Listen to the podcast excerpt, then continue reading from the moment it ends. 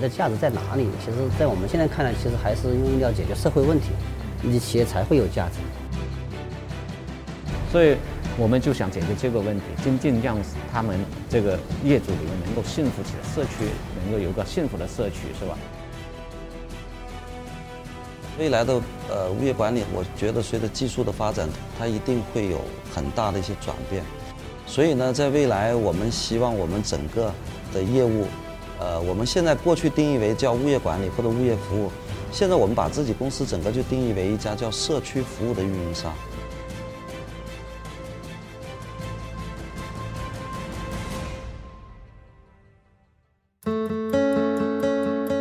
中国管理模式杰出奖于二零零八年在程思威先生指导下，由中国管理现代化研究会与金蝶国际软件集团联合六大商学院发起，以让中国管理模式在全球崛起为使命，汇聚政商学力量，发现并表彰具有代表性的中国企业的优秀管理实践，推动中国企业管理进步。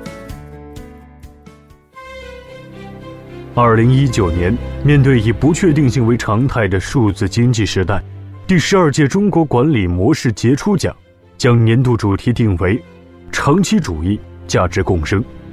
并围绕此主题发掘中国企业如何向内求定力、向外促链接，穿越周期持续成长。中国物业服务管理行业起步较晚，二零一九年在后地产的白银时代。作为城市化和消费升级的主要载体之一，物管行业正经历新的增长。长城物业公司发展了三十多年，我们的使命定位在让社区变得更美好。那怎么才能让社区变得更美好？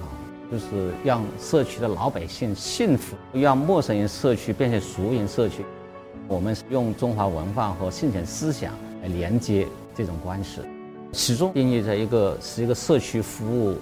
一个企业为业主服务这种的理念是没有改变的，呃，但是怎么样去实现真正让让客户让我们的业主能够真正体现到，比如说我们说践行我们的使命，真正感觉到让社区变得更美好，这个方法或者这个战略或者是一些举措肯定是不断在变化的。我们更多的用的一种是科技化和人性化哈，作为一个很重要的一个工具，从一个物业。运营者到一个社区运营者，再到一个社区生态运营者，我们是不断的这样去滚动去发展的。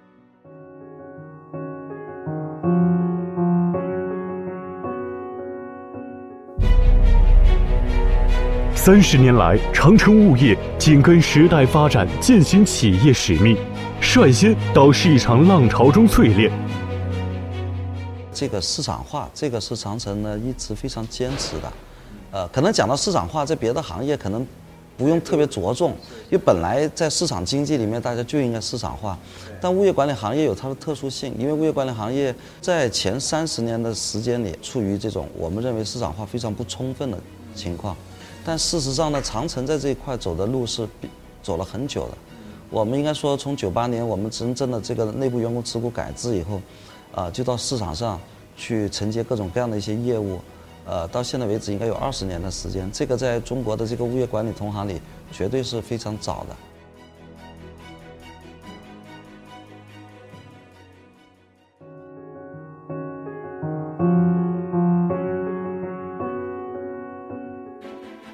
面对竞争日益激烈的市场环境，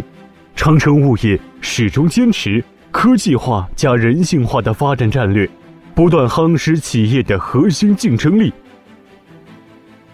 实际上，现实化管理，我们在九四年的时候，我们就已经尝到了一个甜头。因为九四年的时候，我们当时自己开发了一个单机版，做一个收费系统。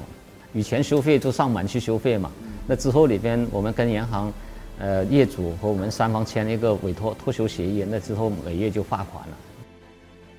当时我们可以节约一个人力资成本嘛，呃，而且也减轻了业主的交费的那种麻烦嘛。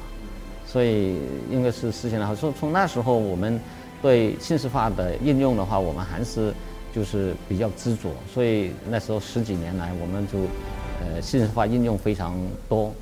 我们的财务的这种思维也要跟着去转变，不能够用那种再像以前那种传统的方式说，呃公司的这种信息化建设，它单纯的去考虑这种成本的投入，而应该要考虑到就是从这种呃信息化建设当中给公司带来的这种呃更广泛的这种成本的节约，或者说是呃收入的增长。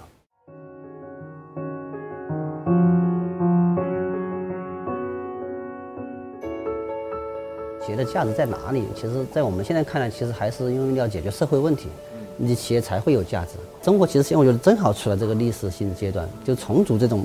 你叫社会文化也好，社区文化也好，这种人口结构，它从这种经历了这种改革开放四十年加速的一一个变化，邻里是很陌生的。所以陈总提出这叫社区根本重大性问题，就是社区变得，呃，邻里变得陌生，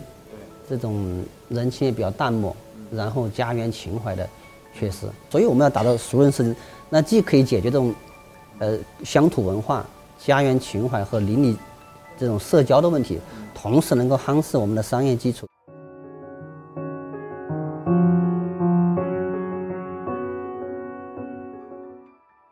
我发现他的实践啊，管理实践非常好的契合了我们中国管理模式奖杰出奖今年的这个主题——长期主义价值共生。你比方说，他们，呃，这个首先是长期在科技方面啊投入是非常大的，不管是移动互联网，还是大数据，还是这个云平台，他们过去从九六年开始吧，二十多年了，持续投入了很多的资金，很多的技术力量去把这个平台呢建设好。很重要的一点就是他们在给用户提供这个物业服务的过程当中，他们发现了一个。非常大的痛点就是社区文化的缺失。他们针对这一点呢，提出了很多很好的这个理念，也做了很多很好的这个实践。比方说，在小区搞各种各样的社区文化活动，组织志愿者呢，为这个老人、为儿童、为社区用户提供各种各样以前都想象不到的这样一些服务。那么这样一些服务呢，它是为了实现它的另外一个一个理想吧，就是能把社区文化建立起来，就是把，呃，目前的社区文化的这个所谓的陌生人的社区文化转变成熟人的这个社区文化，呃，他们不但是说，而且在很多小区都有了很多的实践，而且呢，这些实践呢也是，呃，放入到 KPI 当中的，很多也是做的非常的好，非常的到位。另外就是他们做这个事呢，也有比较长期的这个想法，可能是三十年、五十年，呃，可能才能做好。那他们也希望能够呃推动吧。站在我们的角度说，应该是引领这个行业向着这个目标去努力。我觉得这个做法也是非常有意义的。作为社区服务企业，长城物业提出了主观利他、顺带利己的经营理念。以信任和连接作为构建商业关系的基础。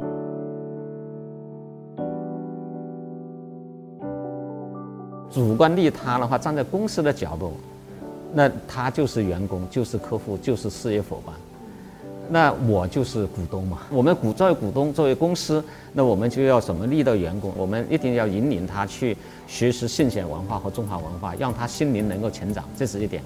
第二点的话，我们能够去引导他打破他的思维边界，也引导他去打破他的事业边界。社区有太多的客户的需求了，我我们不能够仅仅是做保洁保安那概念里面去了，我们需要所有客户的需求，我们就要尽量去满足他。我们在印青潭计划在社区开展的呃向东石岗，其实就是助力我们的业主的心灵成长，是吧？这是一个。第二个的话，我们也确实是感受到了。就是业主的那种无声的呼唤，就是说邻里之间很陌生嘛。陌生实际上我们从一个对面的，从一个电梯天天上下班，可能都在一起，但是可能同一个一个楼层我们都不认识，不认识会带来一个什么？就会有一个不安全感嘛。所以我们就想解决这个问题，尽尽让他们这个业主里面能够幸福起来，社区能够有一个幸福的社区，是吧？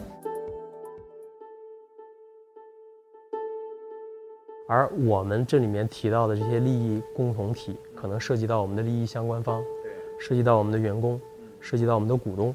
涉及到我们的这样的一个合作伙伴，对吧？我们的这个社区相关方，包括我们的顾客。这个就是在英文里面可能就是 shareholder 和 stakeholder 里面就是利益相关方的这样的一个区别。那我觉得啊，就是物业管理这个物业行业，它其实跟国外的这个非常大的区别在于，在国内，物业管理它这个行业承载了很多社会责任，没有一个小区，它的收缴率很高，但顾客满意度是是很很低的。这两个一定是强的正相关关系，就是如果一个小区大家都对你特别满意的话，那我们衡量这个小区，你说你刚刚那个精神层面的这这个最强的一个标杆就是一个指标，就是顾客满意度。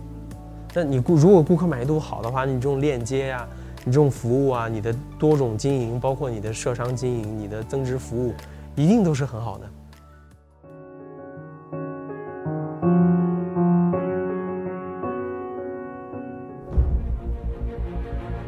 长城物业作为行业领军企业，始终以开放的姿态积极迎接合作伙伴。从两千年开始，我们其实一直就很关注互联网的信息的技术。我们前任的有一位领导，这个领导是中国物业管理协会的原来的会长谢佳锦女士。她在幺二年来那次呢，她看了我们很多的系统，她当时就觉得说：“哎，长城物业你们这个做的挺好的，但是你们做这个。”为什么不去跟同行分享一下呢？因为物业管理这个行业相对来说，确实它的技术含量还不是特别高。呃，谢市长当时也非常鼓励说，你们长城物业如果作为行业的领先者，你们应该去持续推动行业的健康发展。这个我们本来也觉得是职职责所在，所以我们当时呢，在另一个从另一个角度来讲，我们认为还没有人去尝试过做联盟。呃，我们当时也确实做了一些研究，包括像航空的这几大联盟，我们也。模仿了一下，当然也是在探索了。呃，我们其实就是基于这个原因，所以当时就做了这个英云的平台。这个英云平台其实最早是给我们公司自己内部管控用的，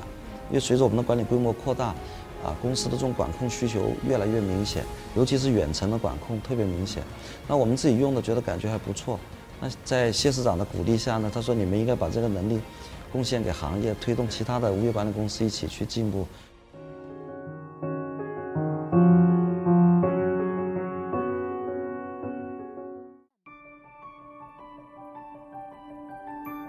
虽然访谈了那么多人啊，你会发现大家的观点呀、说法啊、逻辑啊都是很一致的。他们提出的这个叫“主观利他，顺便利己”的这样一种理念，呃，既可以是站在企业角度来说这个话，